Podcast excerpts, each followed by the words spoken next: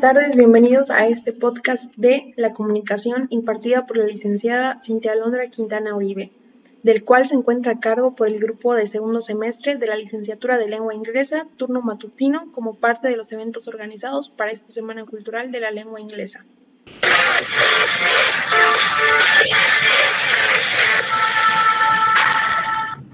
Daremos inicio con nuestra compañera Shadinei, que hablará acerca del lenguaje y su relación con la comunicación. El lenguaje y la lengua como parte de la comunicación. Tenemos que el lenguaje es aquella capacidad humana que nos ayuda a transmitir nuestras ideas, pensamientos, entre, entre otros. Y por su parte, la lengua es aquel conjunto o sistema de signos que está conformado por signos orales o escritos y estos a su vez deben ser hablados eh, por personas de una misma comunidad lingüística. Es necesario que sean de la misma comunidad lingüística, ya que con esto el proceso de comunicación es exitoso. A su vez, todo esto forma parte de la comunicación, que es el proceso que tenemos para transmitir nuestras opiniones y pensamientos. Eso es todo de mi parte. Muchas gracias.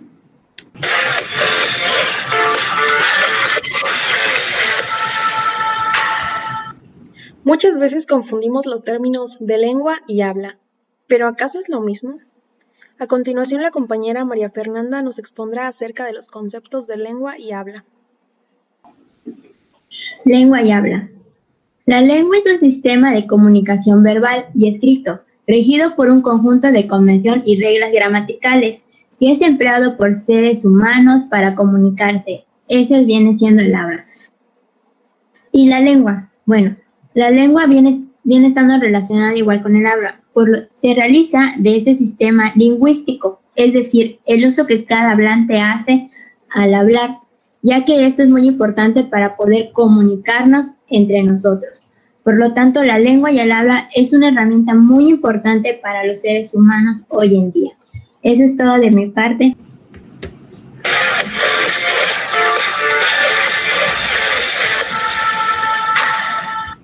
Muchas gracias por tu aportación. Ahora tenemos como invitada especial a la compañera Gabriela, quien nos explicará acerca de la comunicación. El término comunicación procede del latín comunicare, que significa hacer a otro partícipe de lo que uno tiene. La comunicación es la acción de comunicar o comunicarse. Se entiende como el proceso por el que se transmite y recibe una información.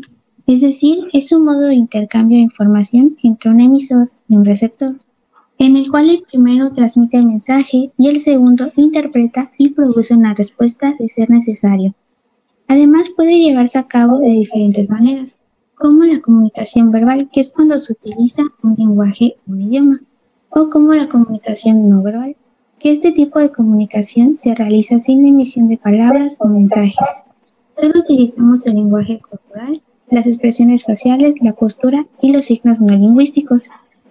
La comunicación es esencial para nuestra sociedad, ya que todo ser humano tiene la capacidad de comunicarse y expresar con los demás, ya sean nuestros pensamientos o sentimientos, compartir información, llegar a acuerdos, ser capaces de organizarnos y establecer relaciones personales con nuestros familiares y amigos, ya sea en un ambiente escolar, laboral o en nuestra comunidad. Aprender a comunicarse es fundamental para el desarrollo de nuestra personalidad. Por eso, ante todo, una conversación debe estar rodeada de sinceridad y honestidad. Es por eso que existen canales y herramientas de comunicación como los medios audiovisuales, los radiofónicos, los impresos, los digitales, entre otros, que nos ayudan a tener una buena comunicación tanto con nosotros mismos como con los demás. Y eso es todo de mi parte. Muchas gracias.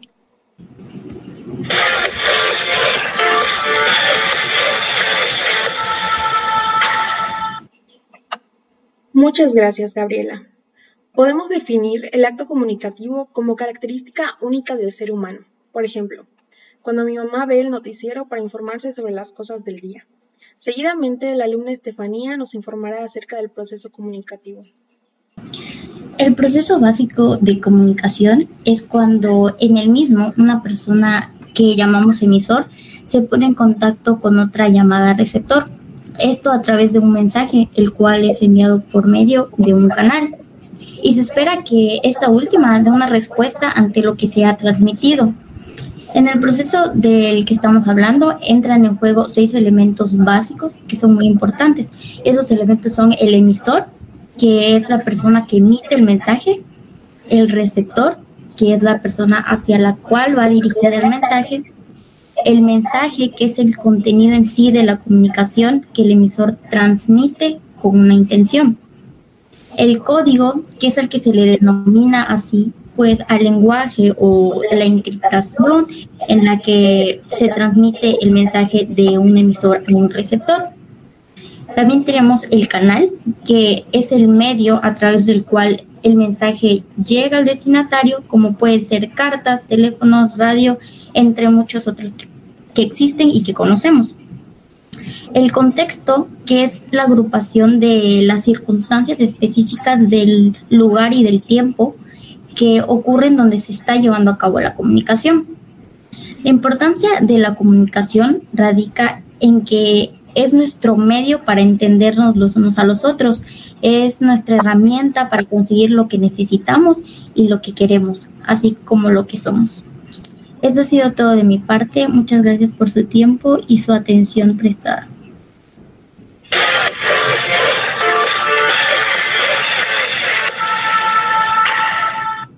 Muchas gracias por tu aportación. Existen distintas formas de expresión de acuerdo con el lenguaje utilizado. Las más habituales son la expresión oral, que se concreta a través del habla, y la expresión escrita, mediante la escritura. Cada vez que una persona mantiene una conversación con otra, está apelando a la expresión oral. Daremos el turno a Dana, quien nos explicará acerca de la expresión. Para empezar con el tema, tenemos que saber que la palabra expresión tiene su origen en el latín, el cual es expresi, y significa sacar o exprimir. Entonces tenemos que expresarse, es sacar desde adentro de uno mismo lo que se quiere decir. Expresar es manifestar nuestros pensamientos, actitudes o sentimientos por medio de la palabra, gestos o del comportamiento. Al expresarnos, no solo lo hacemos de manera oral, sino también puede ser de manera escrita, corporal, etc. Por ejemplo, muchas personas se expresan a través de la música, ya sea palpando lo que sienten en la letra, cantando o haciendo la melodía para esto. Otras personas prefieren expresarse a través de la pintura, el dibujo, escribiendo poemas o bailando. Las personas suelen confundir el término comunicación y expresión, sin embargo, no son lo mismo. Para ello necesitamos saber que la comunicación es un proceso de transmitir y recibir un mensaje, en el cual necesita de un emisor, receptor, mensaje, canal y un contexto. Sin estos elementos, el proceso de la comunicación no está completo. También necesita que el mensaje sea captado o decodificado. Por el contrario, la expresión no necesita ser captado o decodificado, solo se necesita sacar o exteriorizar todo lo que se piensa o se siente, siendo esta su diferencia con la comunicación. Esto es todo de mi parte. Gracias.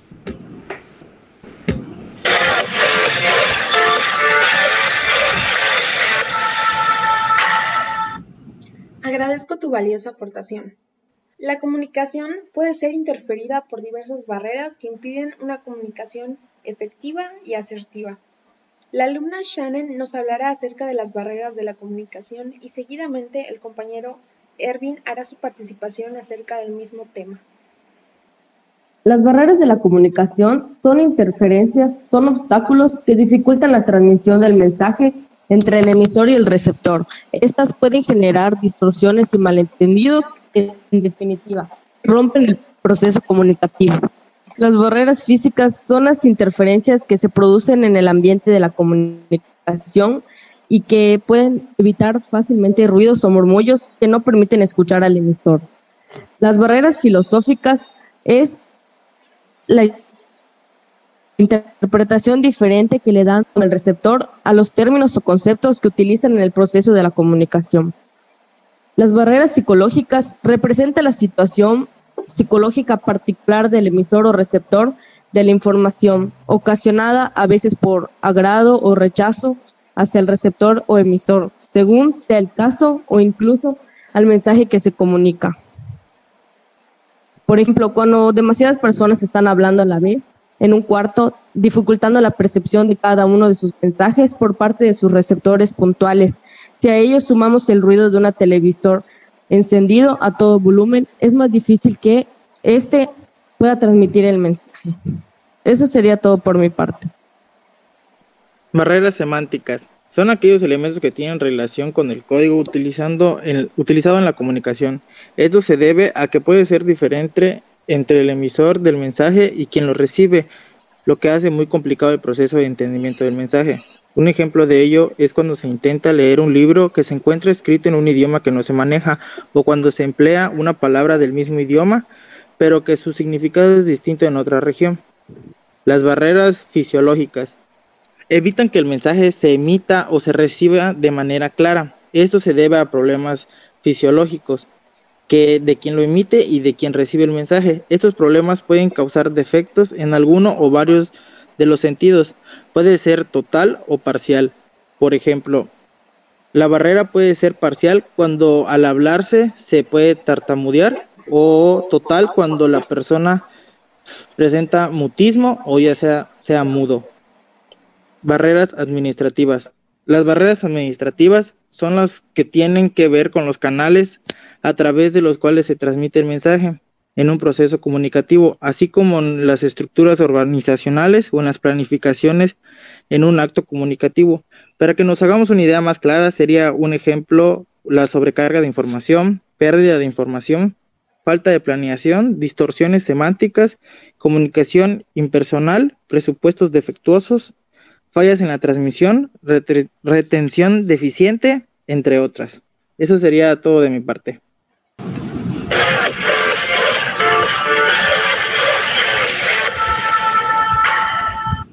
Gracias compañeros. A lo largo de la vida profesional y laboral, dentro de las diversas empresas, usamos las diferentes formas de comunicación dentro de ella. Las compañeras Paola y Perla nos hablarán acerca de la comunicación interna y la externa, respectivamente. Buenos días, mi nombre es Paola Nay y yo les voy a hablar sobre la comunicación interna. Esta comunicación va dirigida al cliente interno, es decir, al trabajador. Se da como respuesta a las nuevas necesidades de las compañías para poder motivar a su equipo y retener a los mejores en un entorno empresarial. En esta comunicación existen tres tipos.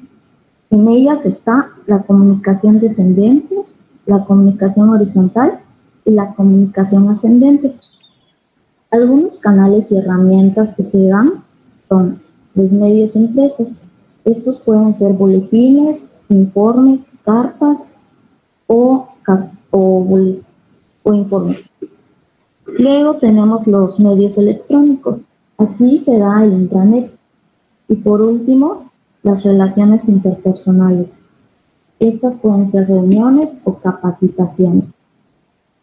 Entre sus objetivos se encuentran promover el conocimiento de la gerencia y de los trabajadores. Luego, organizar y mejorar el intercambio de información entre áreas. Por mi parte es todo y les dejo con mi compañera Perry. Hola, un cordial saludo. Yo soy Perla Vallado y yo les voy a hablar de la comunicación externa. Se define como el conjunto de operaciones de comunicación destinadas a los públicos externos de una empresa o institución. Puede ser directamente o a través de los periodistas, como a sus proveedores, accionistas, a los, proveedor, a los proveedores públicos, etc. Esta comunicación afecta directamente a la forma en la que se verá a la empresa o a la institución es el dar información a la gente fuera de la empresa, ya sea a los clientes o a los trabajadores en niveles más bajos. La comunicación externa consta de las siguientes características definitorias. Es una comunicación permanente, permanente fluida y, con, y, y, y transparente.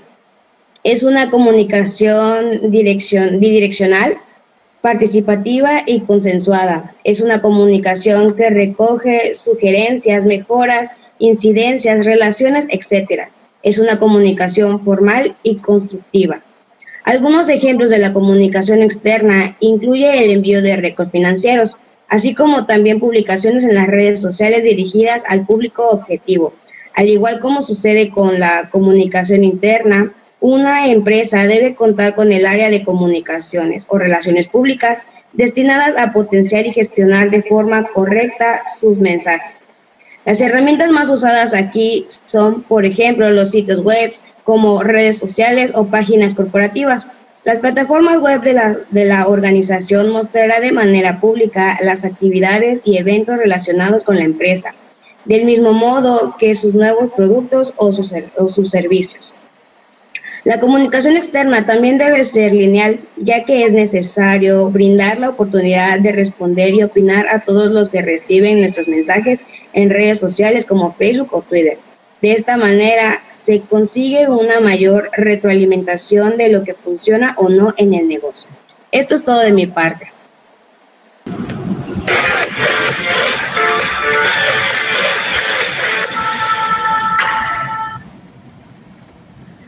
Los modelos de comunicación pretenden explicar la realidad de las interacciones comunicacionales, por supuesto, de un mundo ideal. Se propone el estudio y desarrollo de la comunicación humana en contextos delimitados y concretos. Daniela nos compartirá el modelo de Aristóteles. Buenos días. Dentro de los modelos del proceso de comunicación entra el modelo de Aristóteles que fue el primer modelo científico con que contó la humanidad. Su modelo se basa en su coherencia y en la capacidad que tenemos para poder explicar los fenómenos observados. Aristóteles en su obra Retórica que realizó consideró tres componentes fundamentales en la comunicación, las cuales son el emisor, mensaje y receptor, a los cuales denominó como orador, que es la persona que habla, discurso, el discurso que pronuncia y el auditorio, que es la persona que escucha. El objetivo principal de Aristóteles en la comunicación es la persuasión, es decir, es el intento que hace el orador para convencer a las personas de tener su mismo punto de vista. Viene siendo el proceso de conseguir que otras personas acepten nuestros puntos de vista y no por imposición, y así, y así poder influenciar positivamente a otros. Bueno, este sería todo de mi parte. Muchas gracias.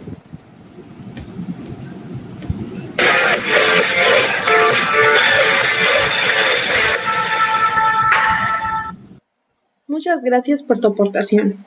Sin restar importancia, Isabel nos explicará el modelo de Shannon y Weber.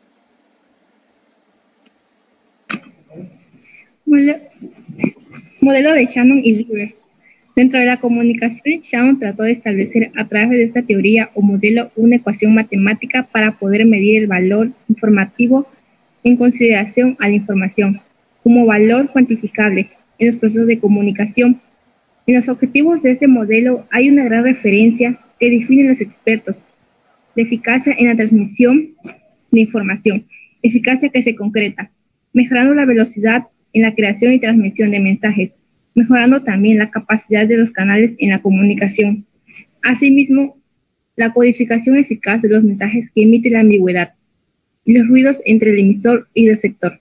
El modelo de comunicación de Shannon y Weaver en 1949 representa la fuente de información, el codificador que envía el mensaje a través del medio de comunicación, el cual podría ser interrumpido o distorsionado, que llega a un decodificador y de este al receptor, el cual podría emitir una respuesta. También tenemos el esquema de comunicación de Shannon y Weaver. Primero está el mensaje, luego el estímulo junto con la fuente de información, luego el transmisor, que es el codificador semántico, de ahí viene la fin y la fuente de ruido, entre la señal y la señal recibida. Después de esta, el receptor, es el decodificador semántico, y por último, el destinatario o el destino, y así se vuelve a repetir sucesivamente. Esto sería todo de mi parte. Gracias.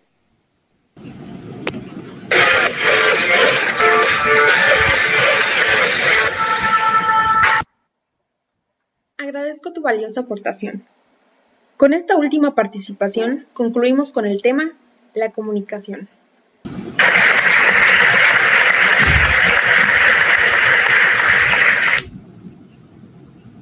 A mis compañeros por sus aportaciones y su exposición de cada uno de los temas. Asimismo, espero que este podcast haya sido de su agrado y la información compartida sea de su utilidad. Nos despedimos de ustedes deseándoles una excelente noche y que tengan una excelente semana.